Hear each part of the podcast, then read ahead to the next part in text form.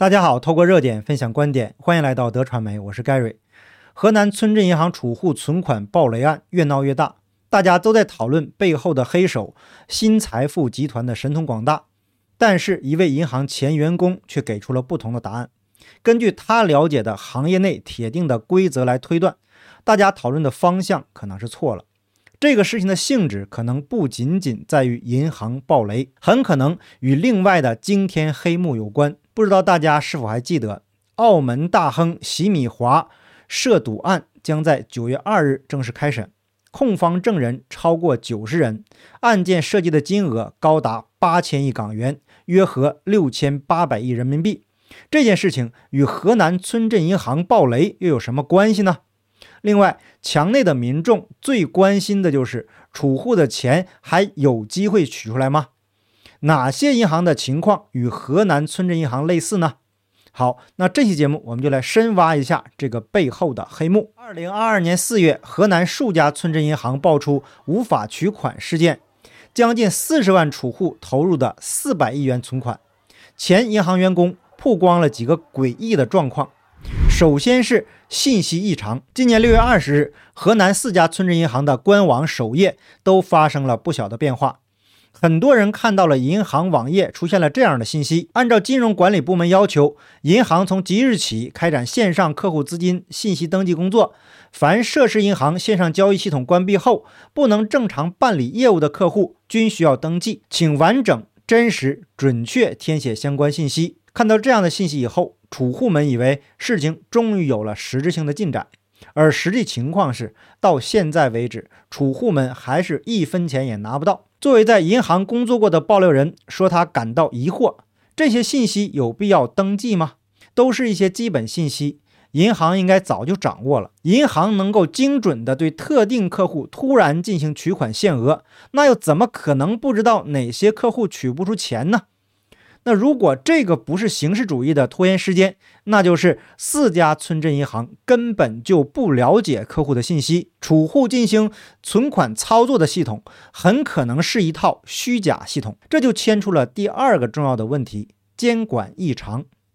从媒体曝光可以看出，储户存进四家村镇银行的钱基本上都是线上转账，而不是提着现金去柜台办理，很多储户还是异地的。那如果储户要从自己的大银行账户把钱转到新开的村镇银行账户，这个转账过程必须由大银行发起。那大银行接到转账指令以后，第一步就是核实收款账户的真实姓名，必须在央行系统内可查询，确保转账过程可监控。银行不可能向一个死人账户转账，也不可能向账户名和账号不一致的虚假账户转账。如果账户是真实的，但它是一个活人开立的岛国账户转账，这也是不行的，因为容易脱离监管。转账完成以后，大行和村镇银行。都需要向央行报备，大行要记录从哪个账户转出一笔钱，转去了哪里，并且调减自己的存款规模；村镇银行要记录自己从哪里收到一笔钱，放进了哪个账户，并且相应调增自己的存款规模。大银行和村镇银行的账目必须要对得上才行，你不报或少报，跟对方的账目对不上，就会立刻迎来监管铁拳。村镇银行收到的这笔存款，要提取一定比例的存款准备金，存进央行。任何银行都是如此，必须这么做。这是银行最根本的风险管理工具。比如，收到一百万存款，央行要截留二十万，村镇银行只能动用八十万去放贷或者投资，这二十万就是用来应付客户平时的取款需求。这一整套流程是绝对不可能绕过去的。客户每一次的转账都有大银行、村镇银行、央行这三只眼睛盯着，任何一个环节出现瑕疵，就会转账失败。那么，一套虚假系统是如何绕过这层层监管，又是怎么顺利与大银行及央行联通，实现正常转账和存款操作的呢？这套虚假系统是怎么和正规系统互联互通的呢？以上这些问题又涉及到第三个诡异的状况：规模异常。即使村镇银行按照上述流程来合规执行，也会出现一个问题：存款规模。中共国共有一千六百四十三家村镇银行，平均每家村镇银行的存款规模为九亿元。河南这四家村镇银行最大的一家是开封新东方村镇银行，存款规模为四十五亿，另外三家都是十亿左右，合计一百亿左右。但是根据网上相关信息，此次取款难的存款规模高达四百亿，涉及储户四十万。那现在没有官方通报的数据，假设这四百亿是真的，那么这四百亿为什么没有出现在央行的报表里呢？那上述说过的三个步骤，它是怎么越过去的呢？那假设这四百亿是假的，实际只有一百亿甚至五十亿，那这就会牵出另外三个问题。村镇银行的定位是服务本地农户，不允许跨区域吸收存款。突然出现这么多异地存款，这不反常吗？村镇银行大肆搞异地揽储，合规吗？甭说是村镇银行了，就算是农商行和城商行，大量搞异地揽储，也是顶风作案了。二，村镇银行所在地的经济实力比较一般，突然出现存款数据暴增。这肯定会体现在当地的宏观经济数据，难道不值得给一张警示函吗？稍微用心查一下，就很容易查出问题，何必到今天闹这么大呢？那根据官方的通报，新财富集团搭建了十分复杂的交易系统，虽然没有明确说明是虚假系统，但肯定是不正常的系统。这套系统不仅能够与正规金融系统互通有无，还能完全规避金融监管。一个民营公司竟然私自搭建了另外一套银行系统，而且还能逃过严格的审查跟监管，这太劲爆了。也就是说，储户们的钱没有进入银行，而是通过网络直接进入了河南新财富集团。这就涉及到一个非常神秘的人物——河南村镇银行暴雷的幕后黑手吕毅。关于他的故事啊，已经有很多媒体都介绍过了。咱们再挑重点中的重点，跟大家简单的说明。有媒体采访了十多名河南当地人士，包括常驻河南南阳的人士，但受访者都说此前从来没听说过这个人，只是在事件爆发后才有所耳闻。甚至连吕毅的老家河南镇平县的当地人也都从来没听说过这个人。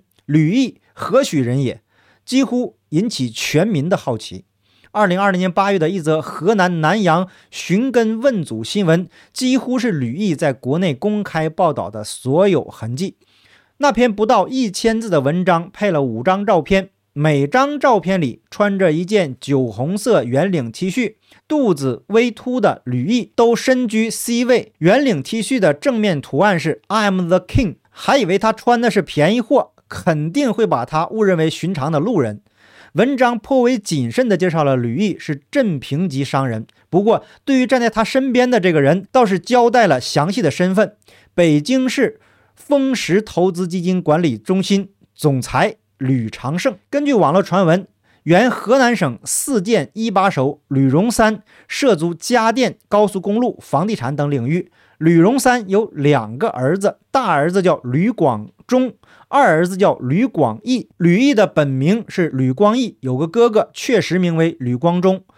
在开封经营家电零售卖场、航天商场。除此之外，公开资料伴随着吕毅的几乎都是法律诉讼纠纷。吕毅的能量和根基大多在银行系统，而外界一般都不了解吕毅，因为他基本上不做什么实体，只有金融圈的人才知道，他的圈子是非常的深。非常的广，不只是在河南，还在省外不少地方参股了多家农商行、城商行。关于吕毅的银行大佬朋友圈，我们后面还有详细的介绍。那根据警方通报和媒体调查，吕毅是河南新财富集团的实控人，但是在工商部门登记的信息中，却并没有名为吕毅的人士。一位曾经与他有过业务往来的河南金融界人士向媒体透露。吕毅出生于一九七四年，他已经将自己的国籍迁到了塞浦路斯，并且把自己介绍为利比亚驻中国商务投资代表、塞浦路斯阿弗罗塞达投资集团董事长。这一个名字啊，听起来都有些搞笑。那实际上啊，吕毅的第一桶金来自高速公路。二零零三年九月二十六日，河南兰考至沈丘的兰卫高速正式奠基，建设方兰卫高速开发有限公司背后的实控人正是吕毅。这个项目是由河南省时任副省长的李新民主持工作，开封市时任市长刘长春、政法委书记戴松军等人搭建指挥部。在开封批准了三家公司负责高速公路的建设和运营，其中之一的就是吕毅的开封市兰卫高速公路发展有限公司。吕毅本身并没有多少钱，但是获得承接权后，建设银行、国家开发银行、上海浦东发展银行等多家银行纷纷的递来了橄榄枝。吕毅以高速收费权抵押获得数十亿贷款。至于吕毅如何获得兰卫高速经营权，以及如何在金融系统中做得风生水起。将吕氏家族的财富帝国从家电零售扩展到高速酒店、房地产以及诸多的农商行，外界多有高人相助的传闻，而且很可能涉及到中共常委一级的官员。根据凤凰网风暴眼不完全的统计，还有至少二十六家村镇银行跟新财富集团有千丝万缕的关系。重点来了，接下来这些银行的名字，请翻墙出来的朋友一定要记住。如果有存款在里面，不用我说，你也知道该怎么做了。包括中原银行、平顶山银行、河南汝南农村商业银行、开封宋都农村商业银行、河南兰考农村商业银行、河南鄢陵农村商业银行等等等等等等等等。举个例子，开封宋都农商行有一名董事叫吕虎，这还是姓吕的。而吕虎在河南新财富的多家公司担任高管，河南兰考农村商业银行的董事之一吴坤曾担任兰卫高速总经理，这还是吕毅的人。吴坤还是开封新东方村镇银行、河南边京。农村商业银行、河南通许农村商业银行、台前德商村镇银行以及开封市边西新区民生小额贷款股份有限公司的股东，新财富集团在多家公司和银行之间玩弄资金游戏，互相质押。随意打开一家公司的资料，就能看见多条的质押记录，其中一些是在新财富集团势力渗透的银行之间进行质押。比如，多家公司将许昌农商行的股权质押给汝南农商行、宋都农商行、许昌许都农商行、兰考农商行等等。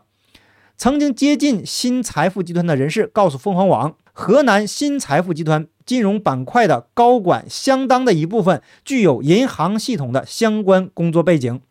这在民营企业非同寻常，这帮助吕毅在金融圈，尤其是银行圈游刃有余多年。那获得资金能力远超过其他民营企业。不过，和许多暴雷的村镇银行不一样，吕毅套取银行资金的目的，并非为解决自身作为民营企业融资难的科急，而是左右手倒腾，然后是布阵重重监管障碍，最终流出体外。这就与我们前面提到的银行前员工他的说法相吻合了。那实际上，吕毅在银行之间左手倒右手，很可能是为了最终的目的洗钱。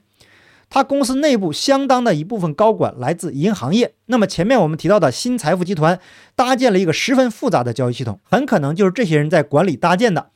其目的不是侵占储户存款，这个风险太高，而是洗钱，用存款把黑钱洗干净。另外，我们再看看吕毅身边的行长朋友圈：恒丰银行原董事长蔡国华，郑州银行原副行长乔军安，广州农商行原董事长王继康，许昌农商行副行长孙振普，要么是问题银行，要么是问题行长。明知这个人是行长杀手，为何不断有人愿意与之深交呢？首先，洗钱的利润本身就很高。规模大，利润高，扣除百分之三十左右的佣金，剩下的都是利润。这种暴富神话，只有科兴能够与之媲美。其次，用这套虚假系统来洗钱，佣金更低，包括百分之四至百分之五的利息，总共只需要十个百分点左右。这些金融大鳄从来都是洗钱的主要客户群体。现在出事儿，应该是洗出去的钱在回来的时候出了问题，